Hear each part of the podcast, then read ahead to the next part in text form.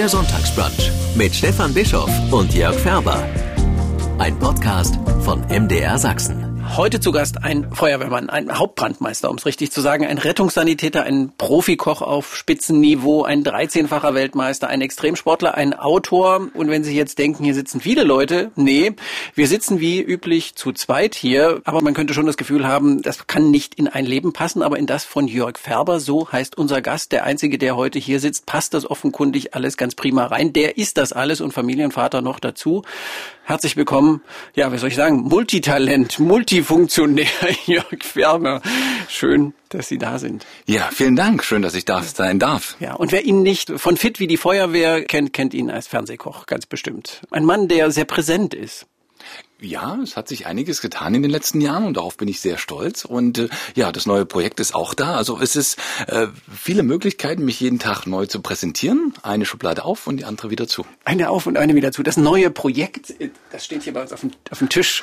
Das, das verraten wir dann einfach noch nicht mehr. Ich, ich sage, das Projekt steht auf dem Tisch. Es ist ein sehr schönes Projekt. Ja, da werden wir dann auch noch drüber reden. Es ist auch sehr schön. Das machen wir es ein bisschen spannend um ein bisschen so Ordnung reinzubringen, ähm, was von dieser langen Liste, die ich jetzt gerade vorgelesen habe, schreiben Sie in ein Formular, wenn gefragt wird äh, nach Beruf da wird ja nicht nach Berufung gefragt, sondern da wird nach Beruf gefragt. Ähm, ich, ich schreibe tatsächlich drei Berufe rein. Also das ist ja der Beruf des Feuerwehrmanns, Schrägstrich Hauptbrandmeister. Mhm. Und äh, die Qualifikation ist nicht Rettungssanitäter, sondern Notfallsanitäter. Not Notfallsanitäter. Genau. Ja. Ähm, das ist äh, tatsächlich noch eine dreijährige zusätzliche Ausbildung mit äh, zwei Staatsexamen am Ende. Und ähm, dann schreibe ich noch rein Koch. Und Koch. Ja. Und dann wundern sich wahrscheinlich manche. Ja, genau. Aber das ist ja die Geschichte, die es ausmacht. Ich habe natürlich, und ich spreche immer so von zwei Leben, äh, gelernt bin ich Koch. Ich habe hier in Leipzig gelernt, äh, äh, 1991 angefangen, habe meine Ausbildung her, gemacht. Mann. Genau. Ähm, und äh, habe die Ausbildung drei Jahre in Leipzig gemacht und bin anschließend 1994 mit 19 Jahren, jetzt kann ja jeder rechnen, wie alt ich mittlerweile bin, ähm, äh, nach Italien gegangen, ähm, mit äh, ohne Italienischkenntnisse. Also äh, das war dann sozusagen der Weg in die Welt hinaus, in die mhm. Sternegastronomie und äh, bin dann roundabout, äh, ich muss jetzt selber nachrechnen. 17 Jahre. Genau, sagt als Koch äh, unterwegs gewesen, bis ich dann irgendwann wieder zu Hause gelandet bin. Ja.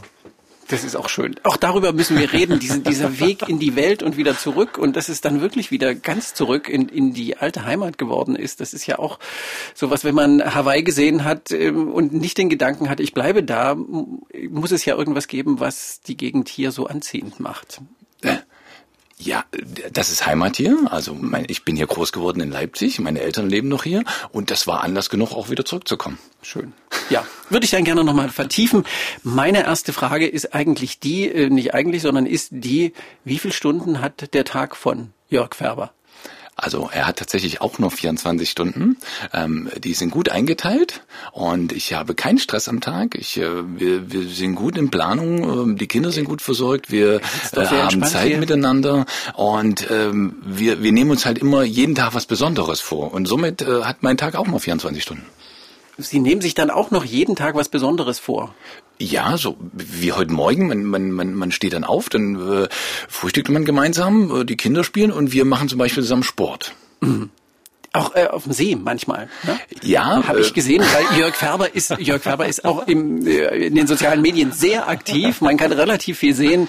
Ein aktiver Stand-Up-Paddler, ein Schwimmer auch im Winter. Also kein, keine Temperatur ist ihm kalt genug oder zu kalt, wie auch immer. Ja, das sind zum Beispiel diese besonderen Momente, dass man einem sagt, okay, die Kinder spielen jetzt, äh, die sind ja zu dritt ähm, und wir gehen dann für eine Stunde auf den See, machen dort im Prinzip auch, ich sag mal, Yoga, Power Pilates oder verschiedene andere Übung. Oder auf dem Brett. Auf dem Brett, ja. Das äh, wow. stärkt die innere Muskulatur nochmal, äh, sozusagen. Diese kleinen Muskulaturen, die man ja immer nie sieht und, und, und irgendwann mal spürt, vor allen Dingen im Rücken. Und äh, auf so einem Stand-Up-Paddle, was ja sehr wackelig ist, lassen sich die Übungen natürlich auf einer Seite sehr, sehr schwer ausüben, aber man trainiert die tiefen inneren Muskeln. Aha. Also Sie kriegen das schon mit. Dieser Mann ist wirklich entspannt. Er sitzt auch sehr entspannt hier, hat 24 Stunden Dienste als Hauptbrandmeister und als Notfallsanitäter und ist aber irgendwie wirkt strahlt sehr viel Glück und Zufriedenheit aus und null Stress. Ich ja. frage mich immer, wie das geht. Als ich gelesen habe, was sie alles machen, habe ich gedacht, hä, wie geht das? Das geht relativ gut. Man muss dazu sagen, dass der, der, der Beruf des Feuerwehrmanns Notfallsanitäter ja schon ein sehr stressiger ist. Und aufgrund der vielen Einsätze äh, und was man eben auch erlebt, wird man oft geerdet. Also es passieren ja viele dramatische und traumatische Sachen. Und äh, dann, wenn ich Dienstende habe, bin ich immer sehr dankbar für das Leben, was ich dann habe und fahre wirklich nach Hause und, und bin entspannt und denke mir, es kann gar nichts Schlimmes passieren zu Hause. Uns geht's gut, wir haben alles, äh, unseren Kindern geht's gut und somit äh, ist der Alltag und diese 24 Stunden für uns immer sehr entspannt. Mhm. Sie deuten das schon an. Ich finde das ein wichtiges Thema. Wie wird man das äh, als Feuerwehrmann, der Sie sind, als Notfallsanitäter, auch wieder los, was man erlebt? Und Sie erleben ja jedes Drama, ja nicht nur medizinische Notfälle, sondern auch soziale Notfälle, nehme ich an.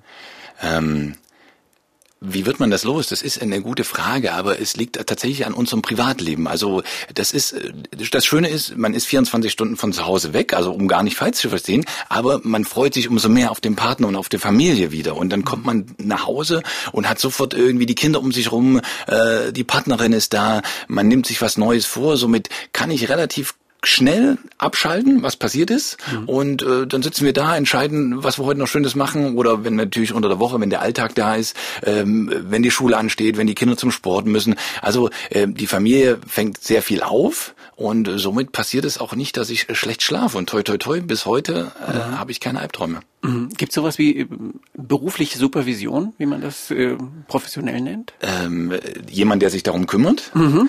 Ähm, wir als Feuerwehrleute haben die Möglichkeit, äh, es gibt äh, quasi für uns ein sogenanntes Einsatznachsorgeteam, das natürlich zur Stelle ist, wenn wir äh, wirklich was ganz, ganz Schlimmes erleben und es nicht schaffen innerhalb der, der Truppe, also Truppe bedeutet der Kameraden, mit denen ich 24 Stunden verbringe, äh, sozusagen das Problem selber zu bearbeiten. Mhm. Ähm, dann kommt jemand Sie externes. reden dann auch darüber. Wir reden dann darüber drüber, genau. Und wir werten die Einsätze aus, wir schauen, was hätte man eventuell anders machen können. Äh, Hat es ans uns gelegen oder war wirklich alles so dramatisch schlimm oder schnell gegangen, dass wir überhaupt keine Chance hatten? Also das muss man auch aus der Welt schaffen für sich, sonst äh, arbeitet man sehr, sehr lange daran, an dieser Thematik. Mhm. Und wenn man es dann doch in der Gruppe nicht schafft, dann gibt es eben, wie gesagt, dieses Einsatznachsorgeteam, was dann innerhalb von 24 Stunden auch auf die Feuerwache kommt mhm. und dann als externe Kräfte und zum Teil auch ehrenamtliche Kräfte, das muss man auch an der Stelle mal sagen, uns da zur Seite stehen und dann im Prinzip die Sache von außen analysieren. Hm, aber Sie erzählen das jetzt eher so ein bisschen theoretisch, weil es ist jetzt nicht so Ihre Lebenswirklichkeit, dass Sie das quasi jeden Tag oder nach jedem Dienst brauchten. Also ich brauchte es toi toi toi bis einschließlich heute noch nie. Ähm, ich komme gut damit zurecht. Ähm, die Kameraden, mit denen ich zu tun habe, wir besprechen das und somit ist das Problem oft gelöst, bevor wir nach Hause gehen. Und mhm. äh, zu Hause erzähle ich auch nicht alles, wobei ich immer schaue, ob die Kinder im Raum sind. Dann erzähle ich nur von diesen schönen Sachen, also ob wir ein Kind geboren haben oder ähm, äh, vielleicht was Lustiges, ob der Igel jetzt irgendwo in den Schacht gefallen ist und wir haben den Igel aus dem Schacht geholt. Dann das gehört auch zur Aufgabe. Auch das gehört dazu. Also ich achte schon sehr bewusst darauf, wie und was ich zu Hause erzähle, aber meiner Partnerin alleine kann ich natürlich alles erzählen. Mhm. Und das die interessiert sich auch, auch, sehr dafür. Das ist sicherlich auch hilfreich, das äh, auf diese Weise wieder loswerden ja. zu können. Können Sie beschreiben, ähm, was, was in so einem Tag passieren kann und wird als Notfallsanitäter und als Hauptbrandmeister, was ja kombiniert ist, in Leipzig auf jeden Fall kombiniert. Ist es Standard, dass es überall bei der Berufsfeuerwehr so ist? Also bei vielen Berufsfeuerwehren in Deutschland ist es so, dass äh, zu dem Beruf des äh, Feuerwehrmannes der Rettungssanitäter mindestens dazu gehört und dann kann man diverse Qualifikationen dazu erlangen und ähm, die meisten Berufsfeuerwehren fahren auch in derselben Stadt auch noch Rettungsdienst, so wie in Leipzig eben auch. Das bedeutet, äh, wenn ich morgens um sieben zum Dienst komme, dann ist natürlich die Dienstübernahme, so nennt sich das. Man tritt noch an, man ruft die Namen auf, ob alle da sind. Ähm, dann wird Mannschaft und Gerät übernommen in dem Fall. Also man schaut dann, ob die äh, Löschfahrzeuge, die Drehleitern oder eben die Rettungswagen äh, einsatzbereit sind. Äh, man prüft mhm. das auf Herz und Niere, ob die Technik funktioniert und immer unter der Maßgabe der Einsatzbereitschaft. Und dann äh, ist die erste halbe Stunde um und dann wird erstmal kurz ein morgendlicher Kaffee getrunken, dann wird der Rest des Tages besprochen und bis einschließlich 15, 16 Uhr hat man ein einen sogenannten Rahmendienstplan. Das beinhaltet eben die Ausbildung, die Reinigung der Fahrzeuge, äh, verschiedene andere Sachen, die anstehen. Und äh, das macht man dann auch alles gemeinsam, äh, auch immer. Aber wieder. ja nur, wenn kein Notfall da Genau. Und dann, sobald eben, äh, man muss sich das vorstellen, auf so einer Feuerwache ist in jedem Raum ein, ein Licht und ein, ein Alarmgong. Und dann geht das Licht an, es gongt. Man hat dann noch so eine Art Pitcher an der Hose, also das ist wie so ein kleines Gerät, ja. äh, was dann auch nochmal piept zusätzlich. Und dann lässt man alles stehen und liegen und hat circa 60 Sekunden Zeit, um am Fahrzeug zu sein. Somit in voller Montur. In voller Montur. Und äh, auf der Feuerwache ja, selber tragen wir, tragen wir so eine Art Tagesuniform und unten, das haben einige Zuschauer oder Zuhörer schon mal gesehen, stehen dann die Einsatzstiefel und Hosen so ineinander gefaltet und dann springt man im Prinzip in die Schuhe rein, zieht sich die Hosen an, dann die Einsatzjacke darüber und dann aufs Löschfahrzeug oder Drehleiter oder eben natürlich auf den Rettungswagen und äh, mhm. dann geht's los.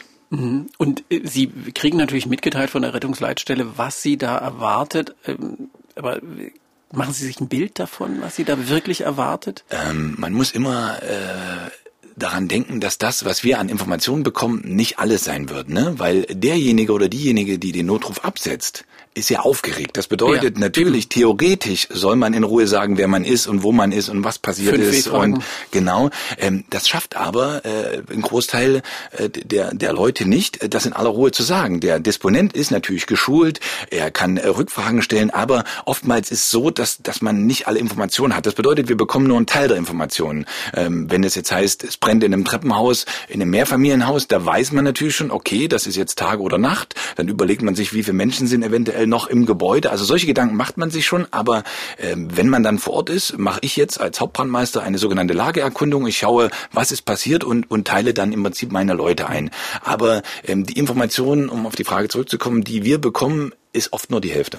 Mhm. Weil die Wirklichkeit ist dann anders und jeder Mensch, der einen Notruf, Notruf absetzt, äh, hat irgendeine Notsituation und ist nicht mehr so äh, super kontrolliert, wie man das gerne sein würde in so einer Situation. Genau, also das ist äh, wirklich auch ein Problem, das Thema auch, wenn man das Thema Notruf jetzt mal aufnimmt, das ist ja, jemand läuft durch die Straße, das, das geht schon damit los, jemand kippt auf der Straße um und man kommt zufällig dazu, mhm. dann ist das für jeden ja erstmal die Situation, oh, oh was mache ich denn jetzt eigentlich? Jetzt? Also, äh, ach ja, stimmt, ich muss ja eventuell die 112 anrufen, aber ich sollte mich vielleicht erstmal um denjenigen kümmern, der da gestürzt ist. Und ähm, das merken wir ganz oft, wenn wir zum Einsatzort kommen, dass der, der, der angerufen hat, auch noch völlig aufgelöst und aufgeregt ist. Und mhm. um den muss man sich übrigens auch kümmern. Also ich mhm. äh, bin immer so, dass ich immer einen abstelle und sage, äh, kümmere dich mal bitte um denjenigen, der auch betreut hat. Also der, mhm. der, der, man muss sich ja das ja vorstellen, der hat das ja oft live miterlebt. Wir kommen ja erst ein paar Minuten später dazu. Mhm. Und äh, das ist immer sehr, sehr spannend, so einen Einsatz dann abzuarbeiten, wenn man es mhm. mal so nennen darf. Und wie oft kommen Sie so zu Fällen, wo dann Sie feststellen,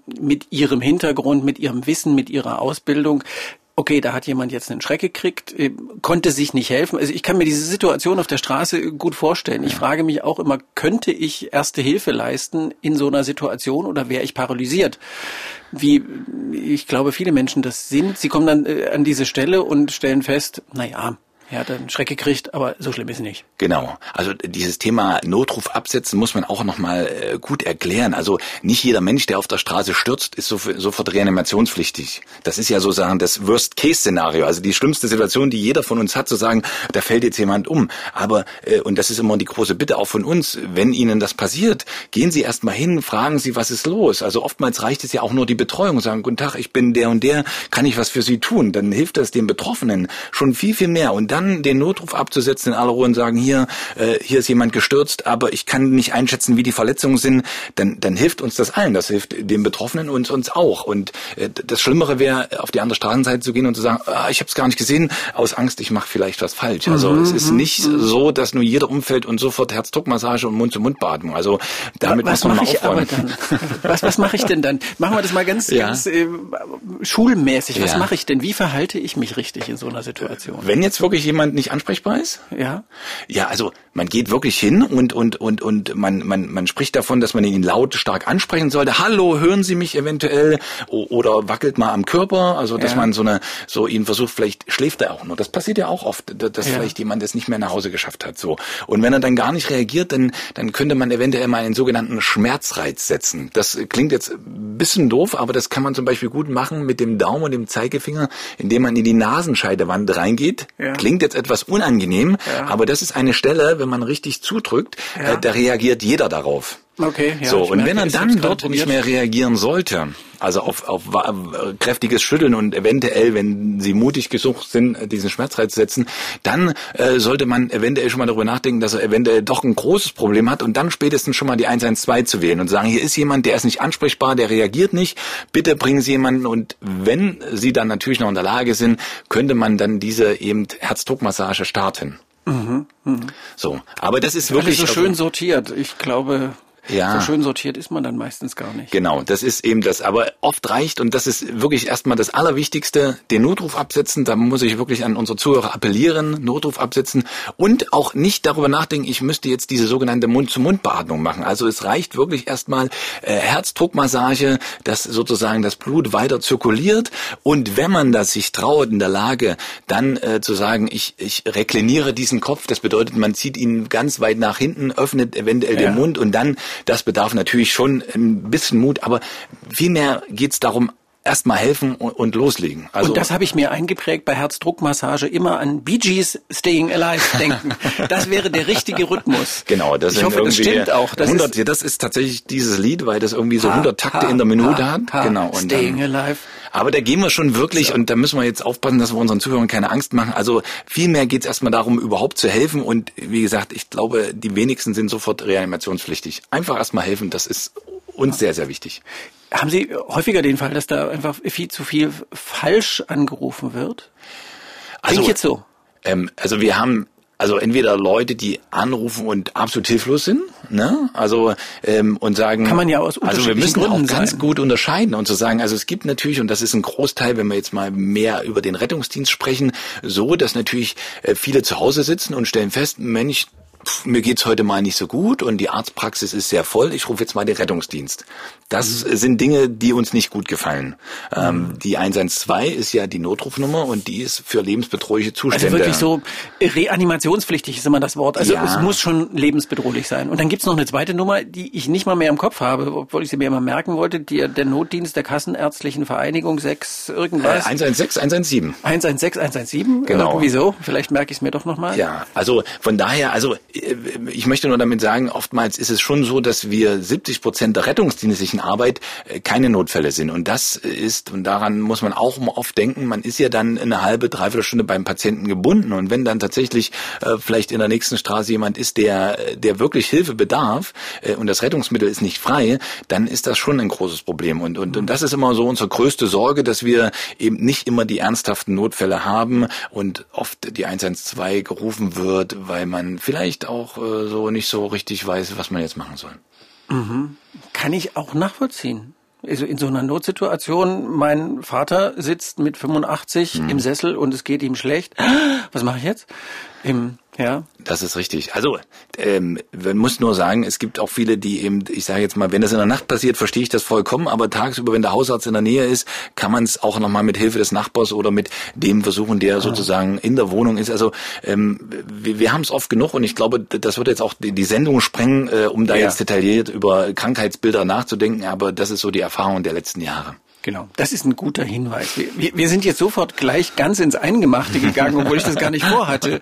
Aber es ist natürlich, jeder hat eine Vorstellung davon, mhm. jeder und jede, wir alle haben eine Vorstellung davon, was, was macht der Mann eigentlich, aber die Vorstellung scheint nicht immer richtig zu sein. Da ist eben auch, wenn ich das mal schlicht übersetze, viel Sozialarbeit dabei, die sie machen auch. Also das ist tatsächlich so, dass eben auch, ich sage mal, viele ältere Zuhörer ähm, alleine sind. Es, es kümmert sich keiner mehr darum. Ähm, da, da die, diese Einsamkeit frisst sie auf und das führt dazu, dass sie sich im Laufe des Tages so ein bisschen reinsteigern. Der Blutdruck steigt und steigt und dann kommen wir nachts um zwei äh, zu einer Oma, die im Prinzip wirklich niemanden mehr hat, der sich um sie kümmert. Und das sind wirklich Momente, wo ich immer denke, oh, das möchte ich meinen Eltern nicht antun. Also ähm, ich, ich möchte da sein und und äh, wir sitzen dann dort oft und dann unterhalten wir uns einfach und ich, ich nehme mir auch Zeit dafür. Ich mag diese Gespräche, weil ich finde die Geschichten, die hinter den Menschen stecken, sehr, sehr interessant und oft frage ich, was sie früher gemacht haben und äh, wie ihr Lebensweg war und, und über diese Schiene erreicht man sie ein Stück weit, sie werden ernst genommen,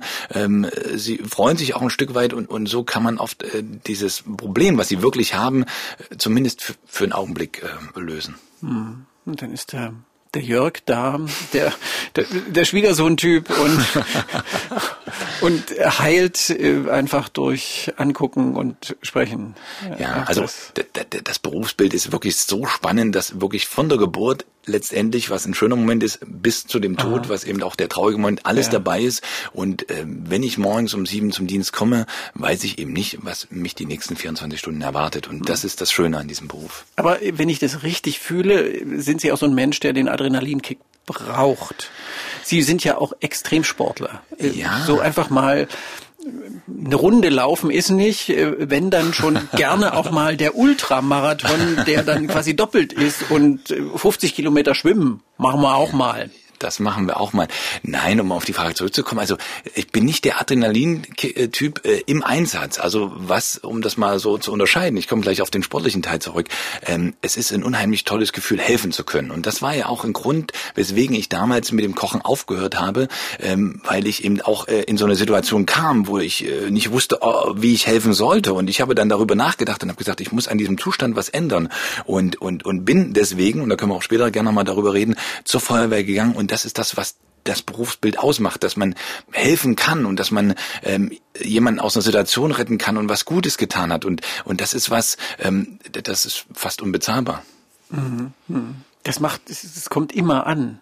Das kommt, kommt immer, immer sehr direkt ja. an. Ja, man, man braucht gute Nerven, aber es kommt direkt an. Das ist. War das der Hauptbeweggrund zu sagen, ich will jetzt nicht mehr Koch sein, sondern ich gehe zur Feuerwehr. Das ist, klingt ja schon erstmal äh, nach einem sehr weiten Weg, den man da geht, wenn man Koch äh, ja. lernt, äh, da auch erfolgreich ist, durch die Welt zieht, ja. Spitzenrestaurants bekocht und da eine Karriere machen kann, irgendwo ja. auf der Welt und dann sagt, nee, ich gehe nach Hause und werde Rettungssanitäter. Nee, Notfallsanitäter und, und Feuerwehrmann. Feuerwehrmann.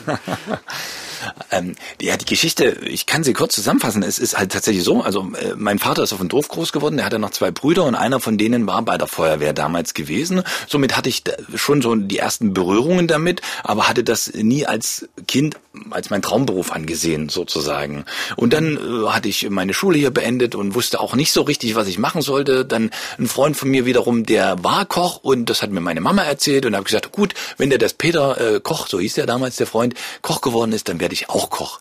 So und dann habe ich äh, sozusagen, wie eingangs schon erzählt, meine Lehre in Leipzig gemacht, ähm, damals in diesem Hotel Intercontinental und mein Küchenchef hat immer gesagt, so Jörgi, wenn du was werden willst, musst du, ja, musst du in die Welt hinaus aus. Und äh, das habe ich mir dann zu Herzen genommen und dann äh, bin ich los 1994 nach Italien in die Toskana, ohne ein Wort Italienisch zu sprechen. Ich bin zu meiner Mama und habe gesagt, so ich mache jetzt los. Und man muss immer dazu sagen, ich bin, ich habe noch einen Bruder, der ist älter und der war schon von zu Hause ausgezogen und jetzt mhm. kam ich kleiner. Mhm. Und der geht jetzt ganz weit weg. Da hat Mama sehr geweint. Genau. Und weswegen willst du denn gehen? Du hast es doch ja ganz schön. Und aber sie haben mich gehen lassen, keine Frage. Aber es war, glaube ich, schwer für so eine Mutter und für so einen Vater zu sagen, ich lass mal den jüngsten Kleinen jetzt endlich mhm. gehen.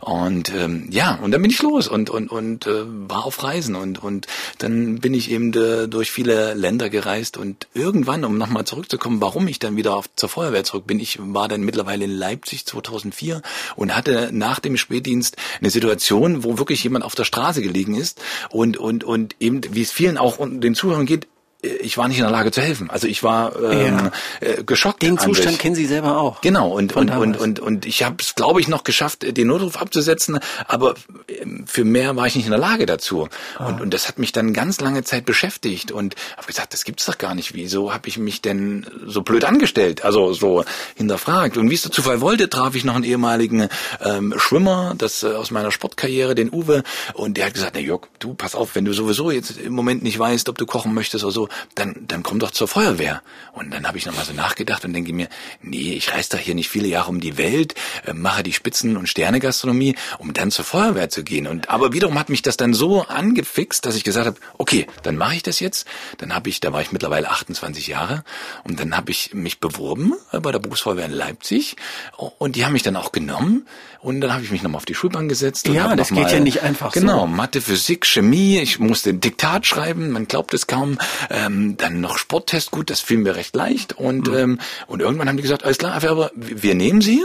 Ähm, Sie waren aber etwas irritiert, weil sie hatten jetzt noch nie einen Koch als Berufsfeuerwehrmann aufgenommen und ich hatte so viele Arbeitgeber im Vorfeld und ich musste mir die Frage gefallen lassen, ob ich Sind Sie denn ein auch unsolider Typ? Ja, genau. Ja. Und dann habe ich den äh, sozusagen damals in der Personalabteilung erklärt, dass äh, sie müssen sich überhaupt keine Sorgen machen. Das ist in der Gastronomie üblich, dass man eben ein, zwei Jahre an einem Standort bleibt oder einem Restaurant und dann wechselt man, damit man eben äh, die Länderküchen äh, kennenlernt. O- Und da haben sie mir vertraut und gesagt, okay, Herr Färber, das nehmen wir Ihnen ab. Und äh, mittlerweile muss ich sagen, und das ist wirklich toll, die Feuerwehr und der Notfallsanitäter ist meine Berufung geworden und das Kochen ist eben die Leidenschaft geblieben. Ach, das ist eine wunderbare Kommunika Ja. äh, Kombination. Und dann äh, habe ich so das Gefühl, man muss einfach die Zufälle zulassen, die das Leben so bietet. Und dann schließen sich Kreise auch äh, ganz allein. Ja. Und jetzt sind Sie wieder auch bei der Freiwilligen Feuerwehr mit Fit für die Feuerwehr, für diese Aktion. Ist ja auch eine Idee von Ihnen. Warum wollten Sie das so unbedingt? Diese Aktion, die ja nichts mit der Berufsfeuerwehr zu tun hat, sondern die Freiwilligen Feuerwehren ins Blickfeld rückt. Ja, man muss das kurz erklären. In Deutschland ist das Thema Feuerwehr ja so, dass ja circa 90 Prozent der ganzen Feuerwehren, also ähm, äh, nur freiwillige Feuerwehren sind und 10 Prozent sind Berufsfeuerwehren. Und, und wenn man mal so Fernsehen schaut oder Radio hört, man redet immer ganz viel über die freiwilligen Feuerwehren oder über die Feuerwehr, über den Einsatz, der jetzt auf der Autobahn war oder die Waldbrände oder das. Und man zeigt immer nur diese Katastrophenbilder. Und, und man zeigt nie äh, die Leute, die dahinter stecken, die das sozusagen ehrenamtlich machen. Ja. Und ich habe auch ganz viele äh, Kameraden, die so sich sowohl bei der Berufsfeuerwehr als auch bei einer Freiwilligen engagieren.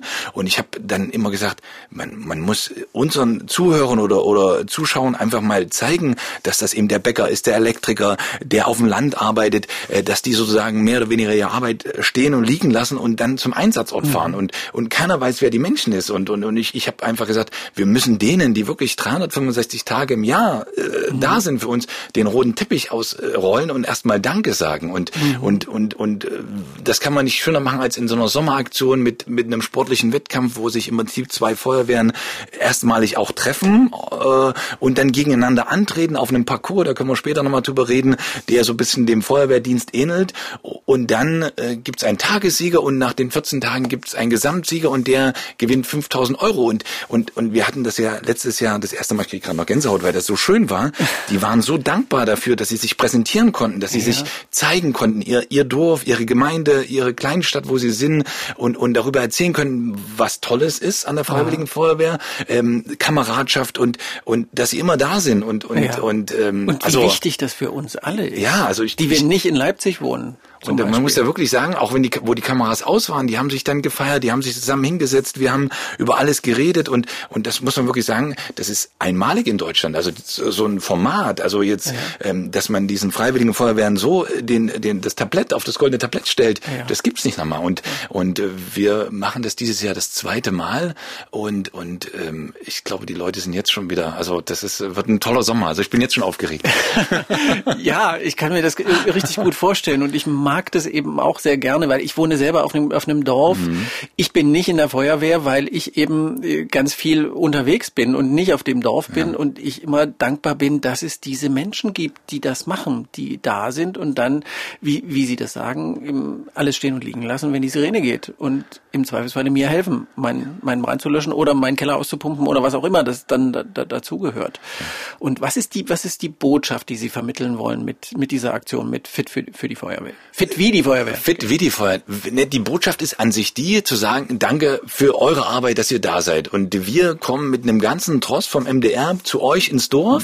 Ähm, das ist, ich sag mal, fast Volksfeststimmung. Also letztes Jahr nicht ganz Gehört so ja auch zur Feuerwehr dazu. Genau, äh, Corona-bedingt äh, war es letztes Jahr nicht erlaubt, aber wir haben es durchziehen dürfen und dieses Jahr ist es Gott sei Dank alles anders und, und die erleben was. Also das Schöne ist, wir- wir, sind, äh, wir kommen wirklich mit ganz vielen Übertragungswagen dahin gefahren, haben uns einen Platz im Vorfeld schon rausgesucht, wo dann dieser sportliche Parcours aufgebaut wird und, und die Botschaft ist eigentlich nur Danke sagen für die Arbeit. Anders kann man es gar nicht beschreiben. Ja. Sichtbar machen. Genau. Und so. Wer steckt dahinter? Wer, steckt macht das? dahinter? Was sind das für Leute? Und man muss, man sieht es ja immer wieder, sagen wir gerade die Abwanderungen in die Großstädten, ähm, äh, die Dörfer, die haben alle Probleme auch mit ihrem Verein und man muss sagen, selbst wenn es in dem letzten Dorf keinen Fußballverein mehr geben wird, aber es wird immer noch die Feuerwehr geben, die Müssen. da ist. Müssen, Müssen auch, auch, aber ja. Bitte, bitte, bitte. Und und das ist das, äh, was eigentlich äh, wirklich, es ist eine große Danksagung am Ende.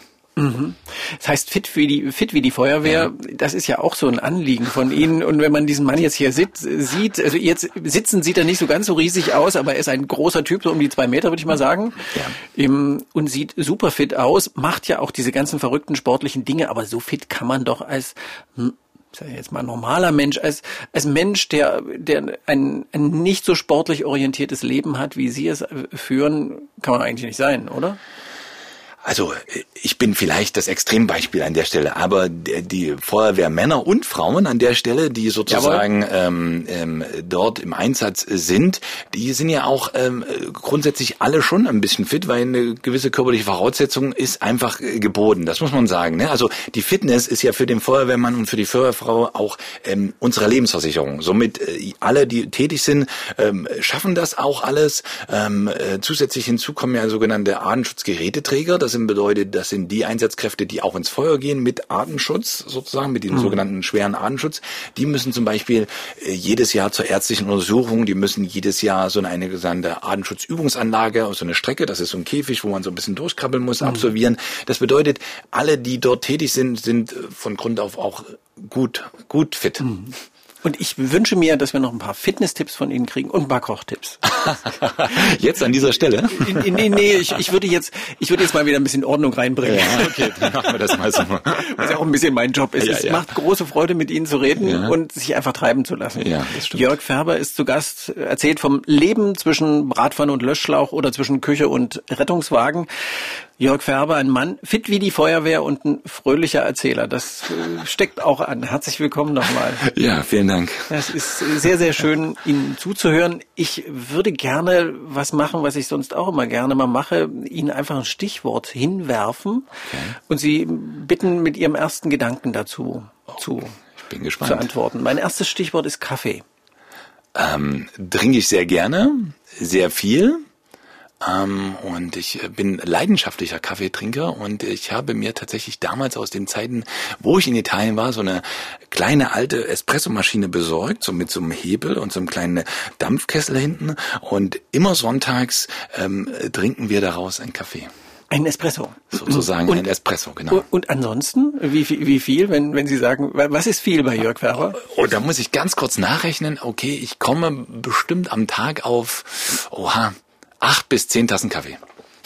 Okay, das ist jetzt wirklich viel.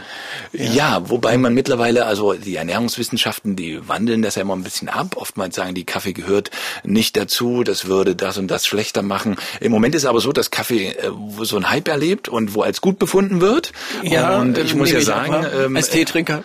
Ähm, ähm, ich äh, mag sehr gern Kaffee trinken einfach. Und ich, ich sag mal, ich bin jetzt, ich bin gesundheitlich topfit. Also ich meine, ich wäre ja auch alle drei Jahre untersucht. Also bis jetzt hat meine Hausärztin nicht gesagt, dass irgendwas nicht hinhaut. Ja. Und bei 24-Stunden-Diensten und dem und allem, was sie da machen, ja. Äh, außer 24-Stunden-Diensten auch noch Fernsehkoch und Fernsehfeuerwehrmann zu sein, zum Beispiel. Und Buchautor, das müssen wir auch nochmal sagen, das ja. Projekt, was das auf Projekt. unserem Tisch steht. dann, äh, dann muss man ja auch dann verstehe ich auch, dass man aber einen Kaffee braucht zwischendurch. Ja, wobei der Kaffee gar nicht so sehr ähm, dafür da ist, wach zu halten, sondern ich mag diesen Geschmack einfach. Also mhm. ähm, dieses die Röstaromen, dieses dieser Duft, ähm, das ist auch diesen Moment, sich einfach hinzusetzen und diese Tasse zu trinken, die holt einen auch ein Stück runter. Also das ist jetzt nicht so, dass ja. ich, während ich jogge, einen Kaffee trinke, sondern ich setze mich ja auch dazu hin und habe dort diese schönen Momente. Und dann oh. sind wir auch wieder bei dieser Tageseinteilung, 24 Stunden. Ähm, ähm, das ist auch eine kleine Auszeit, Kaffee trinken. Mhm, eine kleine Insel, eine Sozusagen. kleine Insel im Tag. Nach Kaffee steht hier Wasser auf meinem Zettel. Oh, äh, viel natürlich, viel. Also jetzt in den Sommermonaten natürlich mehr wie im Winter.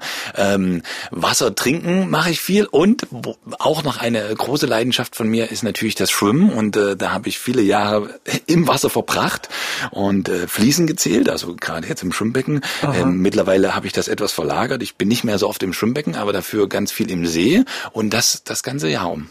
Das macht sich in Leipzig ja auch richtig gut, weil es so viele Seen gibt. Das stimmt, ja. ja. Und, und, und äh, das ist auch so eine kleine Herausforderung, dass wir sagen, wir gehen jetzt nicht nur in den warmen Monaten in den See, sondern auch in den Wintermonaten. Vorbei, ich warne davor, das aus der kalten zu machen, so von wegen, oh, wenn der Färber das kann, äh, dann mache ich das jetzt auch. Also man sollte sich so langsam rantasten. Und ähm, ähm, das ist ein, also das ist was ganz Besonderes, dann zu sagen, ich versuche im Winter oder den Herbst bis im Frühjahr rein einmal die Woche eben in das kalte Wasser zu gehen.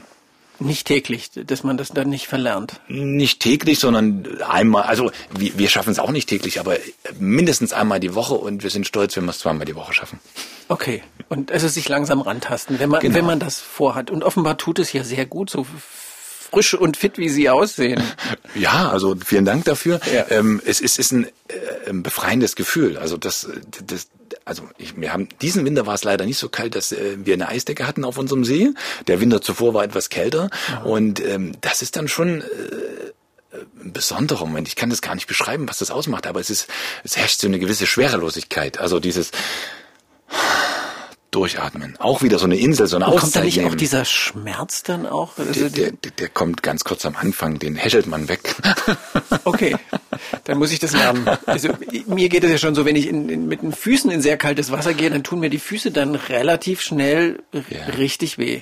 Wegatmen. Ähm, ich warne, wie gesagt, davor, das so zu machen. Also wer das vielleicht vorhat und man, Okay. man beobachtet das jetzt seit Jahren, dass es tatsächlich auch ein gewisser Trend entstanden ist, dass die Leute sagen, ähm, wir probieren das mal. Also äh, wer natürlich Herzkrank Herzkrankheiten hat oder Blutdruckprobleme, ähm, der der sollte vorsichtig sein, eventuell vielleicht auch nochmal den Hausarzt kontaktieren und sagen, ich hätte das für diesen Winter vor, äh, dann das gemeinsam sprechen. Also bitte äh, wirklich jetzt nicht gleich, wenn der Winter wieder ansteht, wir haben Gott sei Dank noch ein Stück weit Zeit bis dahin, äh, aber nicht gleich äh, sozusagen voll rein, sondern wirklich rantasten. Oder eben auch jetzt anfangen im Sommer mit Wechselduschen, dass man eben nicht nur warm duscht, sondern eben zum Schluss mal kalt oder man fängt mal kalt an. Wir haben zum Beispiel auch eine Karten Gartendusche, ähm, da ist nur kaltes Wasser. Und wie oft wird die genutzt? Ähm, jeden Morgen. Jeden Morgen. Und wie Ja. finden die Kinder das? Die Kinder machen das noch nicht. Also zu, der, zu dem Zeitpunkt, wo wir das machen, schlafen die Kinder meistens noch. Also jetzt gerade am Wochenende natürlich. Ähm, dann äh, haben wir unseren Sport schon absolviert und dann geht's schnell unter die Gartendusche und dann, äh, das ist so wie so ein Energiebooster, würde man fast sagen. Also ähm, Die man- erzählen dann in der Schule, wir haben crazy Eltern. das sagen die sowieso. Aber äh, unter dem, wir, wir denken ja, wir sind immer noch jung und cool, aber für unsere Kinder sind wir dennoch alt. Also das ist Ja, das kann man auch nicht ändern. Das, das, das ist eben so. Das ist so, aber verrückt sind wir schon ähm, und das bekommen sie mit, aber ich glaube, das färbt ein bisschen ab langsam. Munteres Familienleben stelle ich mir das vor bei Koschak Färbers. So ist das, ja. ja. Ich habe noch zwei Stichworte. Eins heißt Stress. Ähm, Stress habe ich wenig, also man glaubt es nicht, aber ich mache mir keinen Stress und äh, schon gar nicht im Einsatzgeschehen zum Beispiel. Also das ist so der ganz verkehrteste mm, Sache, die man machen würde, sondern äh, wenn ich irgendwo hinkomme und wir haben die Situation, dass es um was geht, dann muss ich dennoch klug nachdenken und äh, alle Befehle oder Handlungen äh, sinnvoll abarbeiten. Somit entsteht der Stress nicht. Stress hatte ich früher und zwar in der Gastronomie, wo ich noch gekocht habe. Letztes Stichwort ist kleine Straße. Kleine Straße, das ist ja ein sehr interessanter ähm, kleine Straße. Da muss ich kurz nachdenken. Eine kleine Straße hatte ich in Italien zum Beispiel, äh, wo ich gekocht habe und äh, die kleine Straße, in der ich gewohnt habe, das ist wirklich wahr, heißt Via dell'Amore. Die, Straße die Straße der, der Liebe. und die war wirklich nur 100 Meter lang und äh, ich wohnte, das kann man sich so vorstellen, in so einer italienischen Altstadt, ähm, äh, wo damals tatsächlich noch sozusagen diese, ähm, wenn man Gardinen oder Wäsche aufgehangen hat, dann hatten die Italiener das vor den Fenstern. Man rollte das sozusagen vor den Fenstern von links nach rechts und äh, so alt war das Haus und dort habe ich mir damals mit zwei Italienern und einem Kanadier eine Zwei-Zimmer-Wohnung geteilt. Und äh, die Straße Via Klingt- dell'Amore. Wer, da- es klingt geradezu romantisch. Und ich dachte einfach daran, wer drei Kinder hat, spielt auch und wer spielt, spielt auch Kniffel, weil das so einfach ist. Oh ja, daran habe ich gerade nicht gedacht, aber äh, das stimmt tatsächlich. Äh, wir spielen jeden Tag Kniffel. Ja, und da braucht man eine kleine Straße. Da brauchen wir eine kleine und eine große Und Straße. eine große Straße, Und ja. ich habe äh, Kniffel ist, das ist ein tolles Stichwort. Wir kniffeln wirklich jeden Tag. Das ist und dieses Würfelspiel mit fünf Würfeln, wo man stimmt, unterschiedliche Zusammensetzungen braucht. Und am besten ist es, man, man hat den Kniffel, also fünf äh, Zahlen gleichzeitig, also fünf gleiche Zahlen, das ist dann der Kniffel. Das und stimmt. da gibt's 50 Punkte dafür, für den Kniffel. Ja. Wir haben viele magische Momente gehabt und das muss ich wirklich erzählen, weil wir es wirklich fast extrem betreiben, ähm, dass ich ja, ich kenne das. Deshalb mhm. dachte ich, wer kennt wir, Genau, und wir, wir würfeln und würfeln und würfeln und es gab mal ein Spiel, da habe ich acht Kniffel in einem Spiel gemacht. Was? Das war un unglaublich. Aber und man kann nur einen auf den Zettel schreiben. Äh, na, da, da, jeder hat da so seine eigenen Regeln. Also bei uns ist es so, dass pro Kniffel dann 100 Punkte dazukommt. Das ist irgendwann mal so entstanden. Also natürlich habe ich dann haushoch gewonnen und die anderen hatten eigentlich auch gar keine Lust mehr. Aber ich saß dann in diesem Haus und habe so gedacht, irgendwas haut hier nicht hin. Also ich sage, ich mache jetzt einen Kniffel und würfle schon wieder ein. Und, und dann ist das ganz oft so, auch in anderen Spielen, das muss ich kurz erzählen, weil uns das wirklich so packt, ähm, dass ähm, wir immer so würfeln, dass wir nie den Kniffel streichen. Ne? Man kann ja dann, äh, ja. wer das Spiel kennt und merkt jetzt, oh, ich, ich schaffe den Viererpasch nicht mehr, dann streicht man in der Regel zuerst immer den Kniffel, weil mhm. der ist ja so unerreichbar. Ja. Aber wir machen das nicht. Also ich lasse den Kniffel bis zum Schluss offen und wir hatten so oft Spiele, dass ich wirklich gesagt habe, oh, jetzt der letzte Versuch und ich weiß nicht, ob wir da gedanklich äh, irgendwelche Energie in den Würfelbecher bringen. Ja. Jedenfalls gab es so häufig und ich, äh, also ich lache mich wirklich gerade tot, äh, dass wir in dem letzten Versuch diesen Kniffel dann geschafft haben und ich mich oft frage, was geht hier ab? das ist wirklich unglaublich. Und ich frage mich gerade, ist das möglicherweise auch eine Botschaft dieses Lebens? Halte nichts für unmöglich? Möglicherweise, ja. Glaube auch an dein Glück. Ja. Ja. Äh, vielleicht steckt da viel drin. Und ähm, ja. ich weiß nicht, vielleicht hat ja irgendjemand meine Doktorarbeit über Kniffeln geschrieben und hat da Erkenntnisse, ja. die würde ich gerne mal wissen wollen. Sozialpsychologische. ich streiche dann. Ich bin so der rationale ja, Typ. Wirklich? Das, ach, das hat sowieso keinen Sinn. Und ah, hm. Nein, ich gebe mal den, ich Tipp, finde, den Kniffel nie streichen. Ich finde das super schön, wie Sie das erzählen. ja, weil ich denke, ja, na klar, irgendwie müssen Sie ja auch ein Glückspilz sein. Irgendwie schon, ja. Das ist, ich, aber ich glaube, das, das hat eigentlich auch was mit der Einstellung zum Leben zu tun. Also ich, ich bin noch nie einer gewesen, der gejammert hat. Also ich, ähm, ich sage es immer wieder, ich bin mit 19 los und, und habe äh, um mein eigenes Glück gearbeitet und gekämpft ähm, und, und habe immer an das Gute geglaubt. Und ich glaube, wenn man so früh morgens aufsteht und, und sagt, hey, das wird ein toller Tag und äh, es gibt schöne Momente, dann glaube ich, zieht sich das auch so durch den Tag. Und der, der früh morgens aufsteht und sagt, oh, heute passiert bestimmt wieder was ganz Furchtbares, dem passiert das auch. Das, mhm. Da, da gibt's auch so diese Beispiele gerade mit Kindern unterwegs. Wie oft hört man auf dem Spielplatz, äh, pass auf, du fällst da runter. Und, und wenn man den Kindern immer wieder sagt, pass auf, pass auf oder Vorsicht, da kann was passieren, dann tritt das häufig ein. Aber wenn man mm, das manchmal laufen lässt und sagt, okay, das sieht jetzt vielleicht nicht so gut aus, was sie da macht, aber bevor ich sie jetzt verunsichere, das Kind, und sage, äh, ach, dann lass ich's lieber und toi toi toi. Mhm. Ähm, äh, bisher ist auch nie was passiert und, und so steht. Und das ich, sagt der Notfallsanitäter. Genau, und, und, und ich dir auch, oder wir beide stehen morgens so auf und sagen, was ein toller Tag und, und, und da sind auch die besonderen Momente dabei und die kommen dann einfach so. Ja, und wenn Sie ihn jetzt hier sitzen sehen könnten, man kann ihm das glauben. Das ist so ansteckend. Ich äh, denke schon wieder, was für ein blöder Kleingeist bin ich, der immer der Kniffel streicht. ja, Nein, das sollten Sie ändern, in jedem ja, Fall. Den Tipp gebe ich schon mal. So einfach dran glauben, der ich ja. kriege noch den Kniffel. Nein, ich finde aber, man ist ja so ein bisschen... Ich werde noch Glück haben in diesem Leben. Genau, so, und, und wenn man das, jeden Tag, wenn ja. man das jeden Tag so ein Stück weit vornimmt, ich, dann passiert das auch. Also das ist meine Erfahrung und, und ich würde gern, also ich, ich glaube, meine Kollegen hassen mich manchmal, wenn ich mit so guter Laune auf Arbeit komme. So morgens, hey, und morgen, lieben Leute, okay, ähm, was machen wir heute? Und ja, jeder kommt natürlich von zu Hause, ist irgendwie müde oder auch die Kinder haben nicht gut geschlafen, aber ähm, ich versuche natürlich die Energie, die ich habe und ich habe wirklich viel Energie, ähm, auch den Kollegen ein bisschen abzugeben, aber vielmehr natürlich auch der Familie. Ja, er, er, hat viel Energie und Sie spüren das, glaube ich, auch beim Zuhören. Das kann man schon beim Zuhören spüren, dass da viel Energie ist bei Jörg Färber.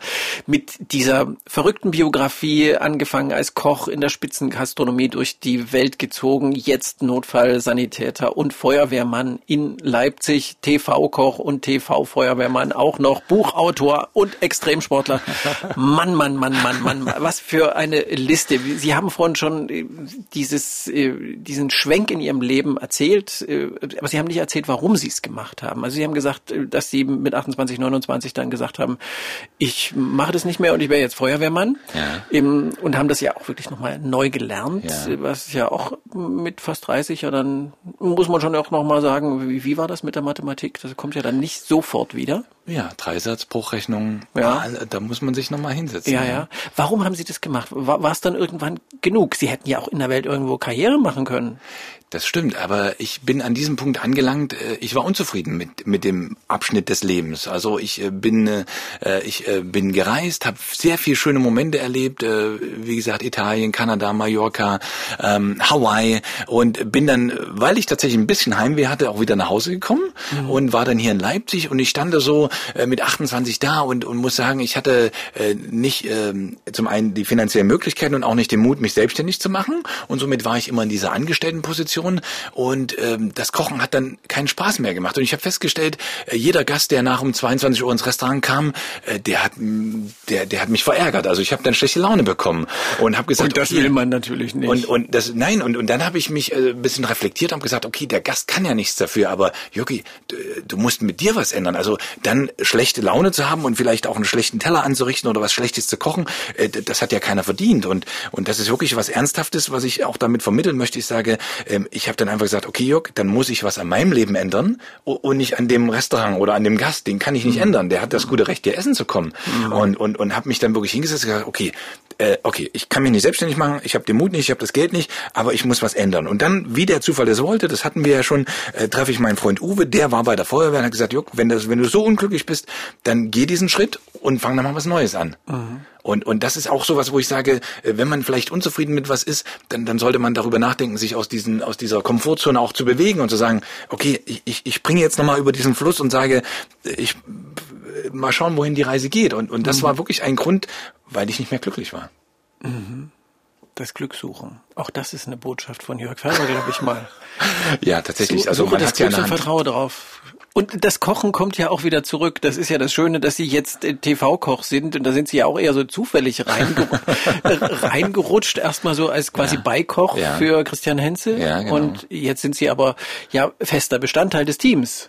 Ja, genau. Also das, auch, auch das ist Glück am Ende. Also ähm, ich kann kurz die Geschichte erzählen. Der MDR hat ja diese Nachmittagssendung bei MDR um vier. Es wird gekocht seit vielen Jahren und man hatte damals eben für dieses Format einen Assistenzkoch gesucht, der die Sendung vorbereitet. Der mhm. Christian Hense war gesetzt mhm. und, und dann stand das tatsächlich damals hier in der Leipziger Volkszeitung, wir suchen jemanden. Und dann habe ich gedacht, okay, du bist ja mittlerweile bei der Feuerwehr, aber das klingt ja cool, einmal die Woche oder immer mal wieder, habe mich dort beworben, habe dort wirklich alle Unterlagen eingeschickt und gesagt, okay, äh, Herr Ferwil, nehmen Sie. Und, und jetzt mittlerweile seit 2009, jetzt haben wir ja 2022, ja. sind ja schon bald 13 Jahre, ähm, bin ich dort tätig. Und irgendwann war es 2011 das erste Mal so, dass Christian Henze nicht konnte und man hatte keinen Ersatz und dann kam äh, der, der Chefredakteur und gesagt, okay, Jörg, dann machst du heute die Sendung. Und ich so, okay. Ähm, und, und dann ging das los. Und meine erste Sendung, das muss ich sagen, hatte ich damals mit Peter Imhoff. Mhm. Und äh, da, da ging es um Berliner Küche. Damit hatte ich zwar nichts zu tun und musste in dieser Sendung machen ähm, Currywurst mit äh, so Kartoffelecken und äh, Königsberger Klöpse. So, was das mit der Berliner Küche damals zu tun hatte, wusste ich auch nicht. Aber ich wurde innerhalb von zwei Stunden dazu beordert, jetzt die erste Live-Sendung zu machen. Ui. Ui, da ja. hat man schon ein bisschen Puls. Ähm, ja, also ich glaube danach erst, weil in dem Moment war ich so aufgeregt und habe gesagt, okay, was muss ich jetzt hier noch schnell machen? Und bam, bam, bam. Ich kann dir ja meine Arbeitsschritte, also die Sendung vorbereiten, wo, wo was kommt hin. Äh, und dann habe ich mich aber selber hinter den Tresen gestellt und habe gesagt, okay, und dann ist das eben mit Rotlicht und Aufnahmeleiter. Und man muss sagen, das ist ja bis einschließlich heute immer noch eine Live-Sendung. Also ja. äh, kein Netz, kein doppelten Boden. Das macht's ja auch so schön. Ja, und, weil man und dann spürt, äh, da kann auch was passieren. Genau. Und, und dann habe ich das offenbar wo relativ gut gemacht, so dass ich halt eben seither immer wieder eingesprungen bin und äh, fester Bestandteil geworden bin, ja. Aber äh, da wie zu Hause und wie in dem Projekt ja. Kochbuch von Jörg Färber, was hier liegt, äh, kann man ja nicht kochen wie in der Spitzengastronomie so wie in der Sterne-Gastronomie, weil man, man hat viel weniger Zeit, im Fernsehen sowieso, ja. zu Hause auch. Man hat vielleicht auch nicht Lust darauf, das zu machen. Ja, vielmehr geht's auch darum, den, dem Zuschauer in dem Fall äh, zu zeigen, was kann er machen. Also da spielt diese Sterne-Gastronomie überhaupt keine Rolle. Also letztendlich ist es ja eine Sendung zu sagen, hey, das, was wir hier kochen, können Sie zu Hause auch. Wir zeigen Ihnen es dann so ein Stück weit. Also das ist natürlich jetzt nicht wie in der Kochschule, dass jeder Arbeitsschritt gezeigt wird, aber relativ unterhaltsam startet man eben schnell mit Kartoffeln Kartoffeln schälen als Beispiel und, und arbeitet Kennt sich dann jeder? Schritt ja. für Schritt nach vorne, äh, bis dann irgendwann hoffentlich nach 17 bis 18 Minuten ähm, äh, ein fertiges Gericht da steht, was natürlich auch noch lecker aussehen soll und wo der Zuschauer Appetit bekommt, äh, es natürlich probieren zu wollen, ja. nachzukochen und sich während der Sendung auch noch unterhalten gefühlt hat. Also das ja. ist äh, gar nicht so einfach. Das, das glaube ich wohl. Das glaube ich wohl. Genau diesen diesen Spagat hinzukriegen. Was aus von diesen Erfahrungen aus aus Ihrer Kochkarriere aus der Welt äh, können Sie in dieses zweite Kochleben mitnehmen und nach Hause? Ruhe bewahren. Also Ruhe bewahren ist eigentlich das, was im Prinzip das Feuerwehrleben ausmacht, das im Prinzip die Live-Sendung ausmacht und auch zu Hause letztendlich. Also ähm, ähm, ich finde, es gibt ja kaum hektische Momente an und für sich. Wenn ich jetzt das Feuerwehrleben nehme, dort habe ich hektische Momente, weil es dort um Leben und Tod gibt. Aber es gibt äh, für mich keine vergleichbare Situation im normalen Alltag, wo es hektisch werden dürfte oder wo man ungeduldig sein sollte, sondern ähm, man, man kann und darf ruhig Ruhe ausstrahlen, auch vor allen Dingen auf die Kinder. Und das merkt man ja, was die heutzutage alles schon leisten müssen und sagen wir, Mäuse, wir machen das, wir packen das zusammen, keine Angst. Und dann teilen wir uns auf und, und jeder kümmert sich um, um, um diverse Schulaufgaben oder, mhm. oder äh, Projekte, die eben anstehen. Und, und das nehme ich ein Stück weit mit. Ruhe. Mhm. mhm. Und mögen die Kinder immer das, was sie kochen? Ähm, ja, häufig. Und, und das ist ja das Schöne und es ist auch Teil dieses Projektes, äh, wie es denn entstanden ist. Ähm, es ist immer so, dass mindestens ein Kind mithilft in der Küche. Also ähm, nicht, weil wir sagen, ihr müsst, äh, sondern weil sie das wollen. Hey, was können wir heute machen? Was kochen wir denn überhaupt? Also das ist schon früh am Morgen ein Thema. Und dann sage ich, auf was habt ihr denn Lust? Das und das und das und das.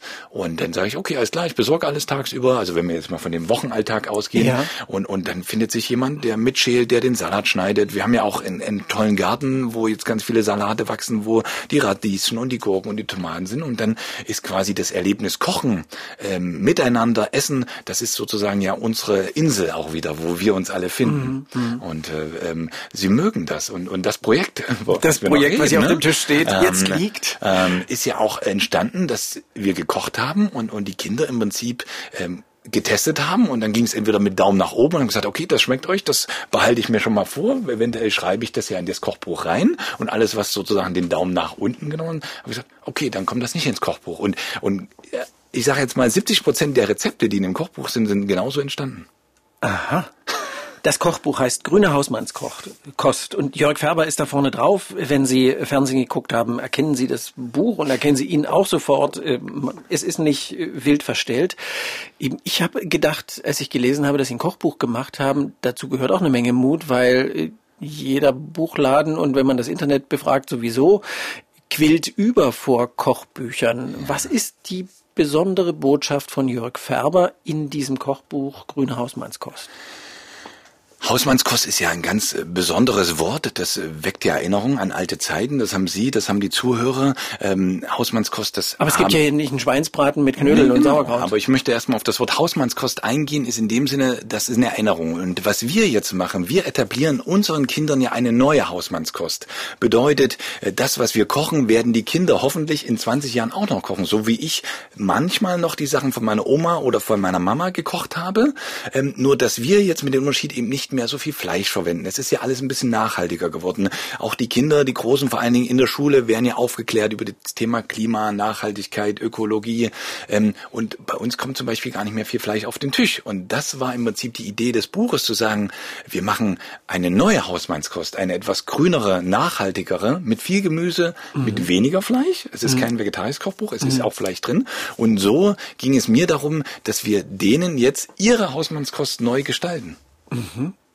Eine grüne Hausmannskost von genau. Jörg Färber, Kinder getestet, was ja auch Jawohl. ganz wichtig ist, dass das jetzt und äh, auch so ein bisschen alltagstauglich.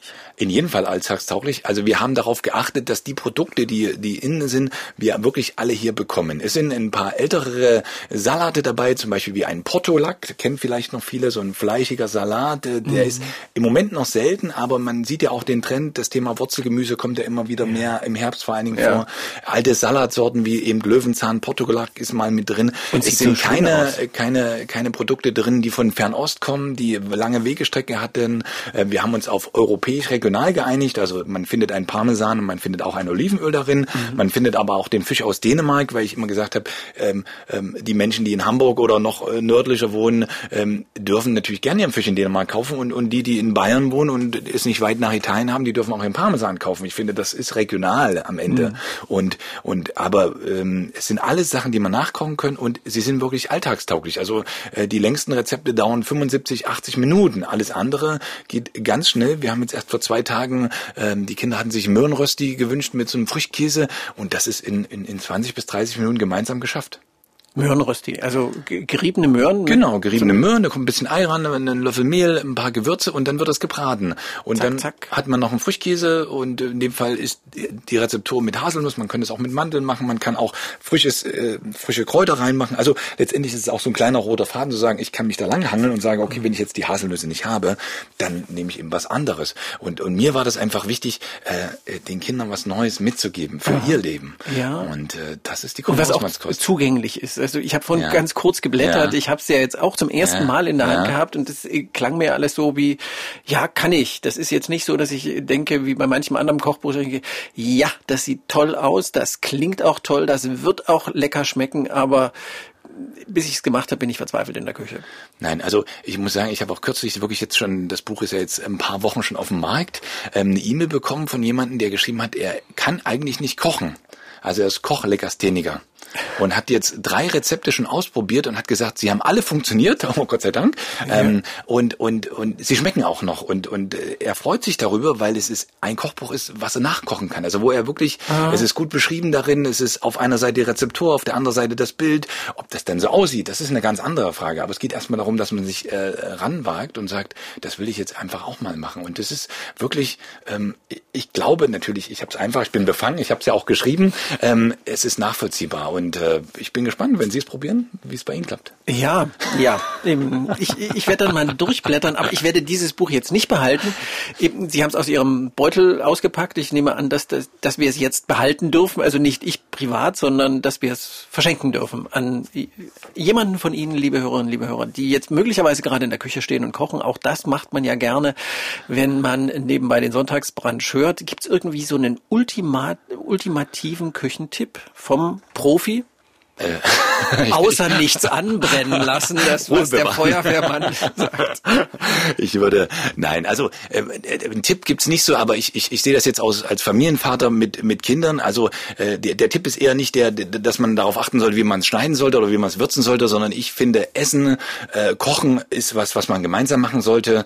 Ähm, ähm, und das ist die Familienzeit auch. Und, und das ist eigentlich mein Tipp zu sagen, man nimmt das Kochbuch, wir blättern darin rum, wir suchen uns was raus. Ähm, und man muss ja schön sagen, es ist ja nachher Jahreszeiten sortiert, das Buch. Also bedeutet, jetzt würde ich natürlich schon noch im Frühling, Sommer so ein bisschen äh, blättern und dann geht man einkaufen und zelebriert das ein bisschen. Und mhm. das ist eigentlich mein Tipp zu sagen, Essen soll keinen Stress machen. Es ist auch die Erinnerung an alte Zeiten. Man hat zusammengesessen, mhm. auch sonntags, mhm. mhm. hat gegessen und das ist heutzutage gar nicht mehr so einfach, mit drei Kindern sonntags mittags zusammenzusetzen, weil ähm, viele machen Sport, die haben noch Schularbeiten, mhm. ähm, schlafen länger und der Tipp ist einfach gemeinsam essen, kochen und genießen. Mhm.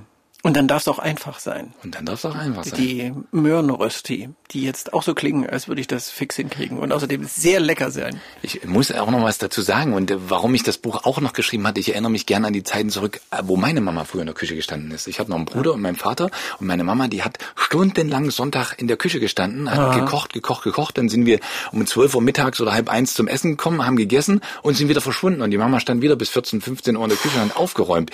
Und äh, ja. das Buch soll auch helfen, und zu sagen, hey, wir können bis 11 Uhr gemeinsam spielen, machen was gemeinsam, äh, kochen dann, essen, gemeinsam. Und räumen auch wieder auf. Das machen wir ja. im Übrigen auch zu Hause. Ja. Ähm, und dann hat man wieder Familienzeit. Und, und das war auch Anlass genug zu sagen, ich möchte auch äh, die Frauen etwas entlasten und sagen, hey, das macht ihr gemeinsam mit den Männern, mhm. mit den Kindern zusammen. Mhm. Weil das ist auch schön, es ja. gemeinsam zu machen. Und es ist dann auch für die Kinder gut, dass sie was gelernt haben. Weil das, sie werden jetzt nicht das Rezept sofort wiedergeben können, aber sie haben gelernt, wie es in der Küche geht. Das ist, glaube ich, fürs Leben was ganz Wichtiges. Das stimmt. Und, und, und äh, man nimmt den Kindern auch so ein Stück weit die Angst, dass sie jetzt essen müssen. Und das ist auch so ein kleines Geheimnis zu sagen, indem man das zusammen macht, ist es jetzt nicht so, so, du musst jetzt den Teller essen und wenn du diesen Teller gegessen hast, bekommst du danach noch das Kompott. Das ist ja kein, Oh ja. das ist ja nicht gut, die Art und Ja, Weise, sondern ja. hey, du holst schon mal die Möhren und du schneidest schon mal die Gurken, dann macht man das gemeinsam und somit kommt es gar nicht erst zu dieser Situation, dass man den Kindern erst einen fertigen Teller vorstellt und sie sitzen da und sagen,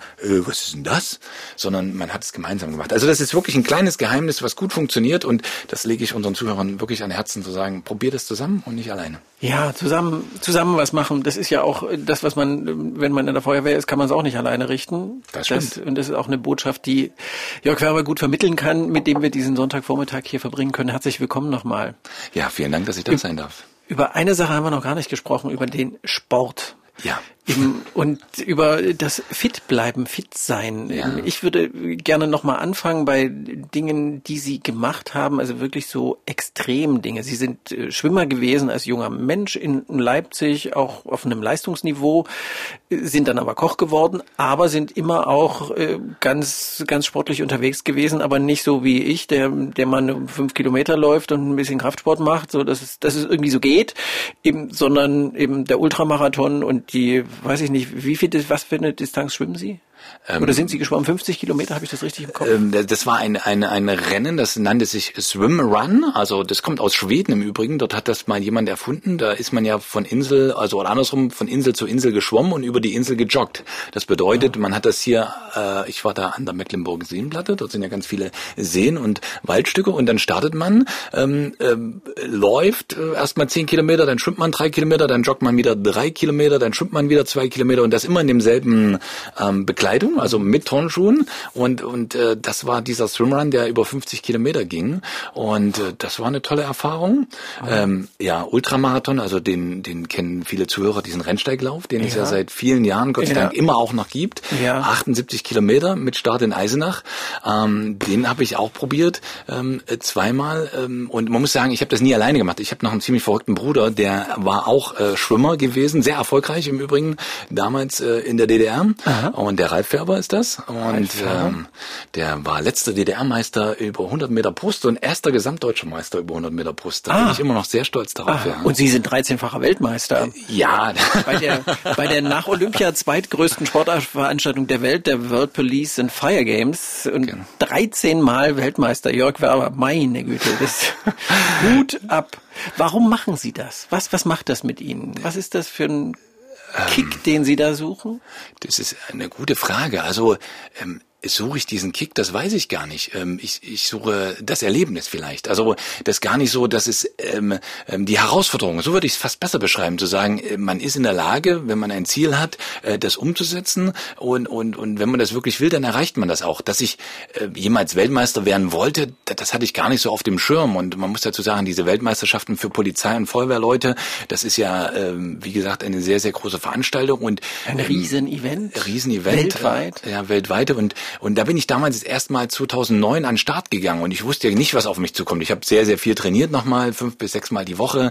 Und hatte natürlich schon so das im Visier, oh, so eine Medaille wäre toll, ähm, weil ich kann das ja von meinem Bruder. Mein Bruder war wirklich sehr, sehr erfolgreich. Und ich wollte so ein Stück weit, auch wenn ich schon älter war damals, ähm, in die Fußstapfen treten. Und äh, bin dann wirklich an den Start gegangen. Und dann hat es gleich beim ersten Wettkampf äh, dazu gereicht, dass ich diese Goldmedaille gewonnen hat und das war ähm, also ich weiß nicht, ob Sie das kennen, aber wenn man so Olympia guckt oder so Weltmeisterschaften und und man steht dort auf dem Siegerprotest und es läuft so diese Nationalhymne, finde ich das immer ein ergreifender Moment. Also ich ich, sitze auch manchmal da und das ist jetzt äh, überhaupt nicht übertrieben.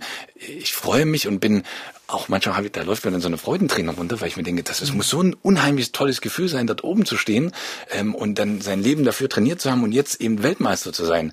Also das, also das war immer so ein bisschen meine Motivation und, und das wollte ich auch einmal erleben. Und dann hat's dazu geführt und dann läuft dann die Nationalhymne bei der Siegerehrung und man kann es auch gar nicht fassen. Das war immer so, da denke ich mir, boah, Wahnsinn, du bist jetzt hier der schnellste Feuerwehrmann der Welt. Ja. Ähm, Und das in 13. Ja, das, ähm, das kam dann auch Distanzen. noch. Da muss dazu sagen, der, im Schwimmen ist natürlich der Vorteil, dass man auf mehreren Disziplinen ja. an Start geht. Der, der Judoka oder der Radsportler hat natürlich nicht die Chance. Ja. Äh, und somit war es eben so, ich habe dreimal bei solchen Meisterschaften dran teilgenommen und bin natürlich mehrere Strecken geschwommen und, und war gut vorbereitet, hatte das Glück auf meiner Seite ähm, und habe dann eben den Feuerwehrmann aus China oder aus den USA oder aus Russland eben geschlagen. Äh, äh, ja, es ist eigentlich, mir fehlen jetzt gerade schon wieder die Worte. Das ist total schön. Ja. ähm, ich kann das gut nachvollziehen. Ich ja. kann das super gut ja. nachvollziehen und sie strahlen das auch aus und trotzdem habe ich dann so den gemeinen Gedanken, eben, das hat auch was Abschreckendes, weil sie vermitteln dann auch, eben, kann ich sowieso nicht schaffen, ich Normalo. Nein, also das, das, das sind völlig zwei verschiedene Paar Schuhe. Und ich muss sagen, ich versuche ja auch immer alle mitzureisen mit der Energie, auch meine Kollegen oder alle, die so im Umfeld sind und sagen, ähm, man muss ja gar nicht Weltmeister werden. Aber ich finde dieses Thema sich bewegen in irgendeiner Form, ob das im Schwimmen, im Radfahren oder im Laufen oder Joggen, was auch immer es ist, man, man und das ist auch mein Tipp an alle, man sollte einfach mal anfangen. Auch, auch wenn es sehr schwer ist, ähm, einfach ähm, zwei, drei Kilometer joggen, wir bleiben mal beim Joggen, ähm, ein paar Gehpausen dazwischen zu machen, gar nicht überlegen, was ich früher eventuell mal geschafft habe, wie schnell war ich als Jugendlicher, sondern äh, das neu betrachten und zu sagen, okay, heute schaffe ich zwei Kilometer am Stück zu joggen und morgen schaffe ich vielleicht drei. Und dann reicht das für die Woche und dann mache ich das nächste Woche wieder. Also vielmehr geht es darum, dass man ähm, vielleicht so ein, so ein bisschen diszipliniert bleibt und sich dies so ein bisschen äh, vornimmt und nicht an anderen messen. Das ist immer ganz, ganz wichtig. Auch wenn die Nachbarin also nicht jetzt, an Jörg Färber messen. Das sind schon gar nicht an mir, aber auch nicht an der Nachbarin, die vielleicht schon um sieben rausgegangen ist und drei Runden um den See gejoggt sind oder an der Freundin, die jetzt schon mal wieder irgendwie gepostet hat, sie war jetzt acht Kilometer unterwegs, sondern äh, sein eigenes Ding machen. Und das, das ist, glaube ich, auch so eine Sache, die ich gern äh, den Zuhörern mitgebe. Ähm, einfach auf sich konzentrieren und, und, und loslegen, erstmal anfangen und ich verspreche wirklich, wenn man dann eine gewisse Routine reinbekommen hat, es wird leichter und zwar jeder Schritt oder jeder Meter auf dem Fahrrad oder jeder Schwimmzug im, im Wasser. Hm, wie bleibt man dran? Das ist, glaube ich, für ganz viele Menschen eine ganz entscheidende Frage, die alles das wissen, was Sie Ihnen jetzt gerade gesagt haben und es trotzdem nicht schaffen. Ähm, dass man das als besonderen Moment erfasst, dass das nicht als als Zwang oder als so ich muss jetzt joggen gehen, weil äh, ich habe mir das jetzt vorgenommen, sondern das und was ich eingangs schon mal gesagt habe, diese besonderen Momente, die man sich an dem Tag nimmt. Und und die besonderen Momente sind auch dann, wenn ich sage, okay, wenn ich jetzt um acht ins Büro gehen muss, dann darf man sich, wenn das erlaubt ist oder möglich ist, auch mal um sechs den Wecker stellen, gerade im Sommer, ähm, wenn jetzt die Sonne früh morgens um 5.18 Uhr, glaube ich, im Moment geht die auf, ähm, rausgeht und man ist ganz alleine äh, im Park äh, am, am See, wo auch immer man sich bewegt, dann ist das dieser besondere Moment und und das das darf kein das darf kein Zwang werden und das ist einfach das, wo vielleicht auch der Erfolg kommt und sagt, okay, ja, ich äh, gehe jetzt aus meiner Komfortzone heraus, ich trinke jetzt nicht wie immer erstmal früh einen Kaffee und lese Zeitung, sondern ich mache das jetzt mal, bevor mein Mann oder meine Frau aufsteht oder bevor die Kinder wach sind, dass ich mir diesen einen besonderen Moment gönne. Und diese Morgenstunden sind so, so wunderbar oh, unschuldig. Das ist also, ganz wunderbar. Ja. Also wirklich, machen Sie es mal einfach. Wirklich, den ja. Wecker mal, auch wenn das klingt, ich stehe da nicht um fünf auf. Ne, klar klingt das blöd, aber ähm, also ich würde gerne was abgeben davon, weil das wirklich toll ist. Also ja. von dieser, von diesen besonderen Momenten. Und ich glaube, jeder, der das mal gemacht hat, alle, die das mal ja. gemacht haben, die können das fühlen, weil das ist so ein besonderes Erlebnis. Auch wenn man zum Beispiel im Urlaub ist, einfach mal ganzzeitig aufstehen und in einer fremden Stadt äh, halb sechs durch die Straßen laufen. Das ist was völlig anderes, als wenn man dann in, in der Stadt, die ganz viele Touristen anzieht, äh, um zehn über den Platz läuft. Ja, ich glaube fast, man muss gar nicht in eine andere Stadt fahren. Man muss einfach ähm, auch in die eigene Stadt, in ja, die eigene stimmt. Stadt. Also stimmt. aufzusagen, ja. ähm, ähm, mal die Perspektiven ändern. Nicht, also das, das ist auch so ein kleines Geheimnis zu sagen. Ich, ich mache das jetzt mal ganz bewusst anders. Äh, auch, also man muss ja nicht abends 23 Uhr ins Bett gehen. Man kann ja auch mal 21 Uhr ins Bett gehen und um 5 Uhr aufstehen. Also mhm. das geht schon mal. Und und dann setzt man sich eben aufs Fahrrad und und fährt mal. Ich nehme mal jetzt meine Heimatstadt ist ja nun mal Leipzig. Hier morgens über den Augustusplatz äh, Richtung altes Rathaus. Ähm, das sind vielleicht noch ein paar Nachtschwärme unterwegs, gerade am Wochenende jetzt. Aber ähm, dann, dann macht man sich vielleicht noch einen Kaffee, da sind wir wieder beim Kaffee, in die Thermostasse ja. und setzt sich mal bewusst dorthin, wo man sonst ja nicht sitzt, weil dort immer tausende Touristen sind. Also das sind Perspektivwechsel, sage ich immer. Das, das ah. hilft immer. Aha. Ja, folgen Sie, folgen Sie Jörg Färber. Ja, das ist echt schön. Das ist wunderschön, mit Ihnen zu reden. Und ich sortiere jetzt so ein bisschen in meinem Kopf, was ich noch unbedingt mit Ihnen besprechen will. Ich habe hier auf meinem Stichwortzettel noch Social Media stehen. Da sind Sie sehr aktiv. Warum machen Sie das? Was ist die Botschaft, die Sie da vermitteln wollen? Es ist super schön, Ihnen zu folgen. Da gibt es auch solche Tipps und man, es hat auch so was Ansteckendes.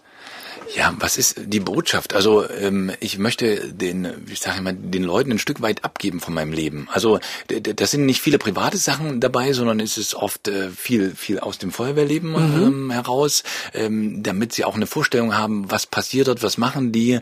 Ähm, natürlich immer unter Aspekt zu sagen, erstmal mache ich meine Arbeit und dann kann ich immer noch ein Bild machen ähm, und ähm, einfach die Leute ein Stück weit mitzureißen. Und, mhm. und es ist natürlich auch ein Stück weit ein Teil des Lebens geworden. Also wenn man natürlich äh, so ein Leben hat wie ich, ähm, wie man jetzt führt, indem man auch so ein Buch hat, dann, dann will man natürlich auch den Zeitgeist äh, mitgehen und sagen, okay, ich muss das auch ein Stück weit machen, aber ich habe mittlerweile festgestellt, es macht Spaß, den, den Leuten was mitzugeben, sozusagen. Und, und mhm. ich hatte jetzt die Tage erst wieder, also auch ganz besonders einen Einsatz gehabt. Ich habe gestern im Prinzip ein drei Wochen altes Baby von Leipzig nach Erfurt gefahren ähm, mit so einem Kindernotarztwagen und, und, und, und ich möchte den Leuten einfach zeigen, was wir hier machen. Also zu sagen, ey, das ist, das ist wirklich äh, kritisch, was wir hier machen und uns mhm. anderen sollen dankbar sein für das Leben, was sie haben. Das ist ein und Kind, das von einem Krankenhaus in das genau, andere... Genau, es ging ihm schon wieder besser. Es wurde damals aus Erfurt nach Leipzig verlegt und jetzt war es schon wieder auf dem Weg der Besserung und dann spricht man davon, dass das Kind in das heimatnahe Krankenhaus kommt. Dass es zu seiner Mutter kann? Äh, genau, und, mhm. und, und, und dann sitzt ich dann hinten in dem, in dem Wagen mit drin, in dem Notarztwagen und dann betreut man das Kind und schaut so ein bisschen auf die Herzfrequenz und man ist so, äh, bis nach Erfurt fährt man, da bleibt sich fast zwei Stunden. Also man ist natürlich angespannt, aber ich will damit sagen, ähm, ähm, wir, wir sollten dankbar sein für das Leben, was wir haben. Ähm, und, und ich will das ein Stück weit zeigen, dass das ist der Job. Uns geht's aber wirklich gut. Mhm, mhm. Kennen Sie Momente der Angst? Ähm, selten. Ähm, ich hatte zwei Momente im Feuerwehrleben, wo ich gedacht habe, okay, das war's jetzt tatsächlich. Also ähm, da, da kann ich kurz erzählen, das war ein Einsatz vor vielen Jahren. Da hatte im Leipziger Norden ein, ein, so, ein, so ein Papierfabrik gebrannt und nebenan war so ein Vorpark mit Fahrzeugen und da standen zwei Tanklöschanhänger, ähm, die schon mit Flammen beaufschlagt wurden. Und meine Aufgabe war es mit meinem Truppmann damals, diesen Anhänger nur zu kühlen. Aber keiner wusste, wie lange, äh, wie heiß ist dieser Anhänger schon und wann. Und wie viel ist da drin? Wie viel ist da drin? Wann möglicherweise? Und da habe ich mir überlegt, ob ich jetzt zehn Meter oder 100 100 Meter von diesem Tanklöchanhänger entfernt stehe, ist eine es macht keinen Frage. Unterschied. Nee, es hätte keinen Unterschied gemacht, weil wenn so ein, ich weiß gar nicht, wie viel da reinpassen, vielleicht acht bis zehntausend Liter, ähm, wenn der explodiert, dann habe ich ein Problem. Und äh, da helfen wir. Das war ein Moment und dann hatten irgendwelche Leute in einem alten Abrisshaus, Abrisshaus äh, eine intakte Gasleitung, das waren Kupferrohre, äh, gekappt und haben festgestellt, es strömt hier Gas aus. Und wir sind dort in dieses Gebiet gekommen, das war in Leipzig-Gohlis und es roch schon ganz furchtbar nach Gas und, und äh, man wusste nicht, woher das kommt. Und jeder Funke, der dort im Prinzip angestanden hätte, hätte ja zu einer riesen Explosion geführt. Und die, die Kollegen von den Stadtwerken, die sich täglich mit Gas beschäftigen, hatten so ein Messgerät, das haben wir übrigens auch dabei, so ein Gasmessgerät. Und die haben gesagt, boah, so ein explosiv, explosives Gemisch, sagt man, ja, genau, mhm. ähm, hatten wir auch noch nicht. Okay. Dann haben wir Gott sei Dank das Leck gefunden, konnten den Gashahn abdrehen und äh, mir ist irgendwie, also ich bin danach irgendwie, musste ich mich erstmal setzen, um wieder nachdenken zu können. Aha. Also das waren aber, die zwei Momente, wo ich Angst hatte in meinem Leben. Es paralysiert sie nicht. Ähm, ich kann viele Jahre später gut darüber reden, ja. Ähm, mhm. Damals äh, hat es mich ein paar Tage beschäftigt. Ähm, es gibt immer Einsätze, die dich auch mal länger äh, beschäftigen, aber ähm, wie gesagt, ich träume nachts noch nicht schlecht. Mhm. Und ich habe vorhin, als Sie erzählten von ja auch diesen, diesen sozialen Eindrücken, die Sie da haben, das sind ja nicht immer nur medizinische Notfälle. Mhm gedacht, der Mann muss noch ein Buch schreiben. Nicht nur das Kochbuch, nicht nur die grüne Hausmannskost, sondern eben auch ein Buch über übers wahre Leben. Ja, also über das, das vielleicht Kochen. zu wenig geredet wird. Nein, ist alles gut. Ich, das Leben ist nun mal spannend. Ja. und, ähm, aber ja, das Kochen äh, ist, ist meine Leidenschaft. Das ist auch so. Und, und was ich auch noch sagen würde, weil wir gerade bei diesen sozialen Sachen sind, was ich auch seit Anfang des Jahres mache, ist, dass ich einmal im Monat für die Tafel Leipzig koche. Mhm. Ähm, dass ich im Prinzip dort den Bedürftigen äh, zur Seite stehe und äh, den wenigstens einmal im Monat ein warmes Essen anbiete. Das ist ein Projekt mit, äh, mit der Selkros Leipzig tatsächlich zusammen. Mhm. Das darf ich an der Stelle wirklich mal erwähnen, weil das was ist, äh, wo man sich auch vorstellen muss, dass wir mitten in Deutschland leben und dass es Menschen gibt, die äh, kein warmes Essen haben, kein warmes Mittagessen. Mhm. Und äh, jetzt gerade auch, äh, wo sozusagen der, der Krieg ist und die ukrainischen Flüchtlinge kommen, ähm, die haben ja dort sich auch Essen holen dürfen, gerade die privat untergekommen sind. Und dann, dann steht eben eine erwachsene Frau mit drei Kindern vor dir und, und umarmt dich äh, und weint und ist so dankbar, dass sie ein warmes Essen für ihre Kinder bekommen hat. Und dann denke ich mir, wir leben, das, das, das kann gar nicht sein. Also das ist übrigens gar nichts mit dem Einsatz der Feuerwehr zu tun, sondern das ist was, was ich wirklich privat organisiere. Und, und, und dann denke ich mir, das darf doch gar nicht sein, dass, dass mir eine erwachsene Frau im Arm liegt, weint, weil sie für ihre Kinder Essen bekommt. Hm. Das ist, mhm. finde ich, also das war mir ganz, ganz wichtig mhm. und äh, mit Michi zusammen ähm, helfen wir dort einmal im Monat und kochen dort warmes Essen. Mhm. Und dann sind wir wieder beim Kochen. Und dann sind wir wieder beim Kochen. Das, wie, wie, sich die, wie sich die Kreise immer so ja. schließen. Und ich habe, deshalb möchte ich dieses Stichwort auch noch, äh, obwohl es jetzt schon wieder von, von dieser ja, hochemotionalen Ebene auf so eine banale Ebene zurückgeht, äh, habe ich gelesen, dass Sie Parmesan für so ein quasi Geheimrezept halten. Ja, also ähm, warum? Na, Parmesan ist ein Käse, da spricht man von diesem sogenannten Umami-Geschmack. Also man, man muss sich ja mal vorstellen, unsere Zunge nimmt ja per se ähm, salziges, bitteres, süßes, scharfes äh, wahr. Und, und dieser Umami-Geschmack ist im Prinzip der, der das so vollkommen macht. Also das Aha. ist so ein butterig voller Geschmack. Mhm. Und äh, ich sag mal, wenn man mal das also wenn man den Parmesan mal isst und Sie fragen mal jemanden, wie schmeckt denn der oder nach was schmeckt denn der, dann können Sie den ja nicht beschreiben. Ja, ja. So. Man kann es schlecht beschreiben. Ich würde sagen, würzig. Ja, kommt ein bisschen darauf an, wie alt er ist, ja, das stimmt. Würzig, salzig. Hm? Und, und ja, irgendwie voll. Ja, genau. Und das beschreibt ja diesen Umami-Geschmack. Der kommt so ein bisschen aus dem Asiatischen da. Die, hm. ich kenne das vom grünen Tee. Ich trinke grünen Tee. Da ja. gibt's auch grünen Tee mit Umami. Ja, genau. So. Und muss sagen, wenn, wenn das mit dem Kochen mal nicht so geklappt hat, um jetzt wieder auf die Frage zurückzukommen, dann kann man noch ein bisschen Reibe und, genau. und dann hat man ein bisschen Parmesan drüber und dann hat man irgendwie alles ein bisschen ausgeglichen. Also das ist sozusagen dieses Geheimnisrezept. Und das kann ich an alles ranmachen. Ja, prinzipiell schon, wenn man Parmesan mag. Ja, ja. Gibt es Menschen, die das nicht mögen? Oh, weiß ich nicht. Also, das ist eine gute Frage. Ja.